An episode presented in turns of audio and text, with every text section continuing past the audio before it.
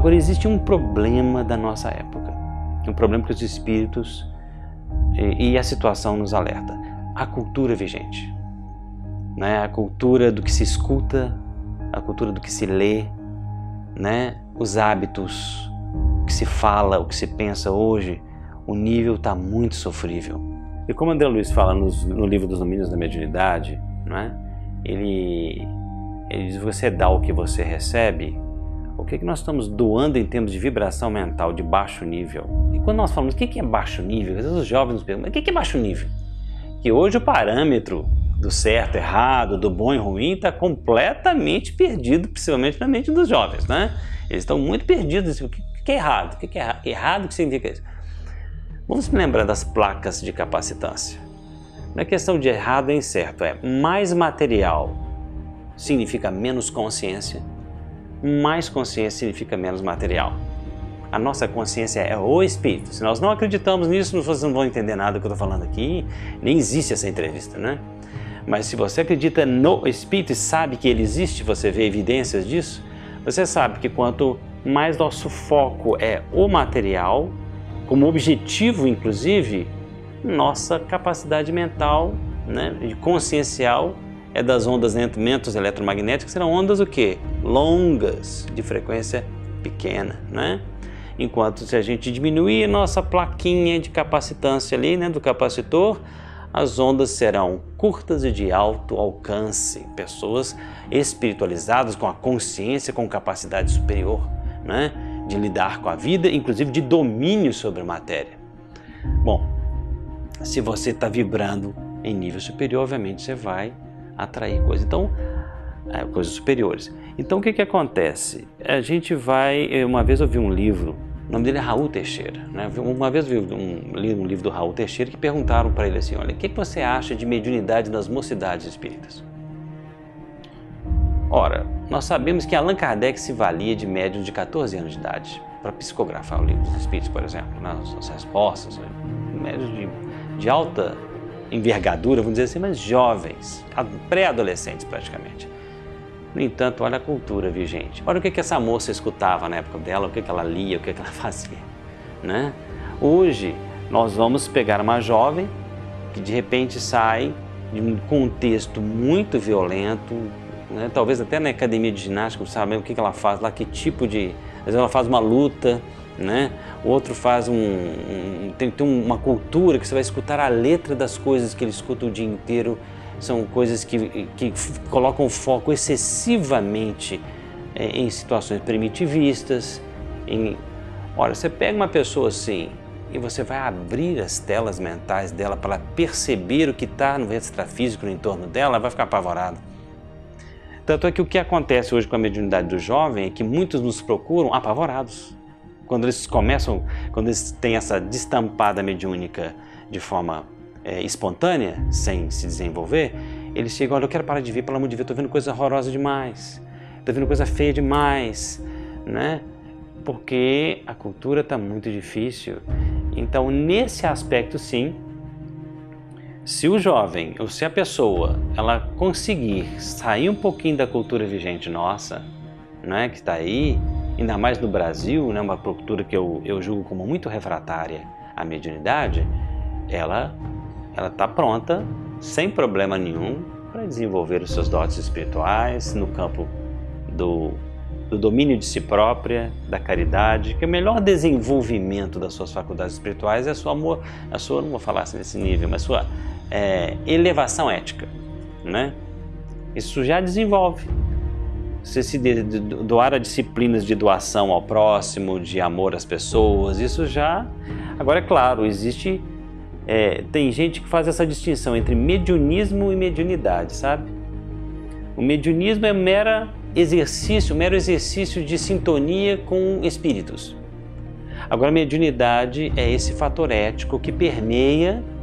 O desenvolvimento da mediunidade, não só do mediunismo, é o fator ético que permeia todo o processo de desenvolvimento das suas dotes espirituais. Porque aí você casa a responsabilidade de ter maior consciência das coisas né? com o proceder melhor.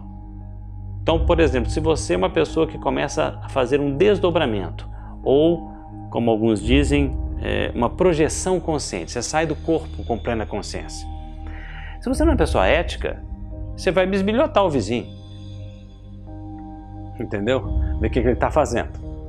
Agora, se você é uma pessoa ética, e, e, olha, e qual é a consequência de você não usar esses tipos de, de dotes de forma não ética?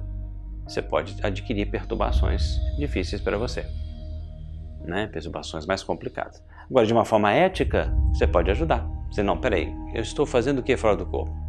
Vou tentar fazer uma oração aqui, vão me levar para um hospital para eu ajudar uma pessoa com fluidos mais materiais que são os meus, papapá.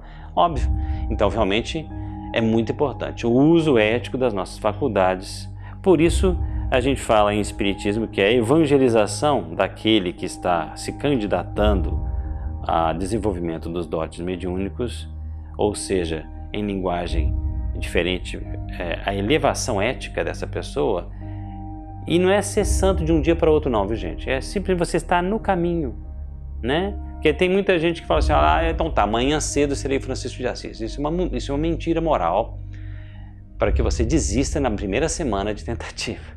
Não é isso. O médio não é o santo, não é o santarrão que no dia seguinte, não. Mas ele tem que estar eh, direcionado esse caminho da auto-reforma e é uma reforma que ela pressupõe muito mais trabalho do que a gente pode imaginar. Na pergunta 919 do Livro dos Espíritos, Allan Kardec, parafraseando, fala assim: qual que é o meio mais prático e eficaz de eu ser melhor, melhorar na minha vida? E a pergunta, a resposta foi é, curta: conheça-te a ti mesmo. No campo da mediunidade, isso é essencial, porque ele é não só a causa da mediunidade, mas também a consequência dela. Porque a partir do momento que você começa a desenvolver-se, né, em termos conscienciais, você vai tendo mais contato com você mesmo. Isso às vezes é duro. Porque se você acha às vezes que é você é um santo, a hora que você vai começar a acessar honestamente certos sentimentos, você vai falar: "Poxa, mas eu tenho raiva, eu tenho mágoa, né? Isso aí eu tenho que limpar". Né? Isso é importante. Eu me lembro uma vez que tinha passado por uma situação na vida que me deixou magoado, mas como bom espírita, entre aspas, né? Ah, não tenho mágoa de ninguém, eu perdoo a todos, a coisa está tranquila pro meu lado, né? Eu cheguei no centro espírita e assim, nunca tinha ido antes, né? Primeira vez que eu tinha ido lá. E essa, uma médium foi me dar um passo, fui tomar um passo, que eu não estava me sentindo bem. E a médium falou: Olha, não é aqui nesse centro é proibido a gente conversar com as pessoas, mas eu preciso de falar isso com você. Estão me dizendo aqui que você está com uma mancha no coração escura.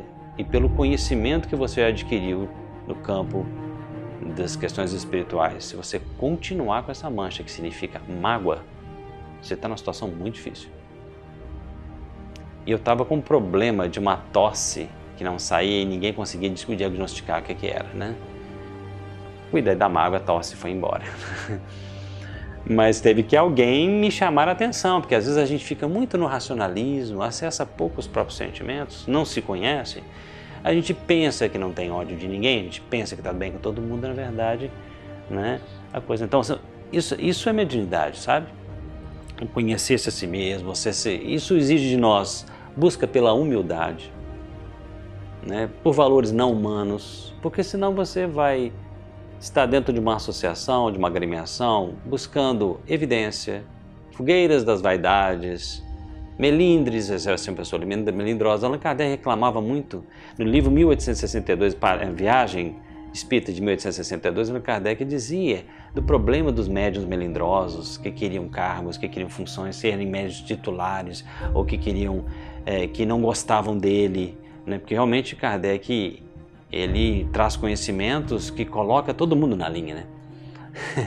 ele traz conhecimentos espirituais que não mitifica ninguém, ao contrário, desmitifica tudo e desmistifica tudo também. Então muita gente muito médio não gosta de Allan Kardec nem de, e nem do que está escrito ali. Mas isso é tão importante para que as coisas funcionem de uma forma superior e que a mediunidade possa ser desenvolvida de uma forma sábia. Então eu diria o seguinte, o é, mediunidade, desenvolvimento da mediunidade, busca né, de uma vida superior em todos os níveis culturais. Se você está acostumado com cigarro, tenta mudar para cigarrinho de chocolate, né? Se você está acostumado com briga de galo, rinha de galo, tenta mudar para futebol, né? Do futebol você vai para um, um outro aí. É mais ou menos assim, step by step, mas é a busca. Você estando na busca, como disse Jesus, buscar e achareis, né? Você estando na busca, você está sintonizado com aqueles que ajudam os que buscam. Não, ah, mas eu estou numa lama, não interessa. Você pode estar na lama, se você olhar para cima, eu estou na lama, mas eu quero subir. É esse. Isso é o desenvolvimento da mediunidade, sabe?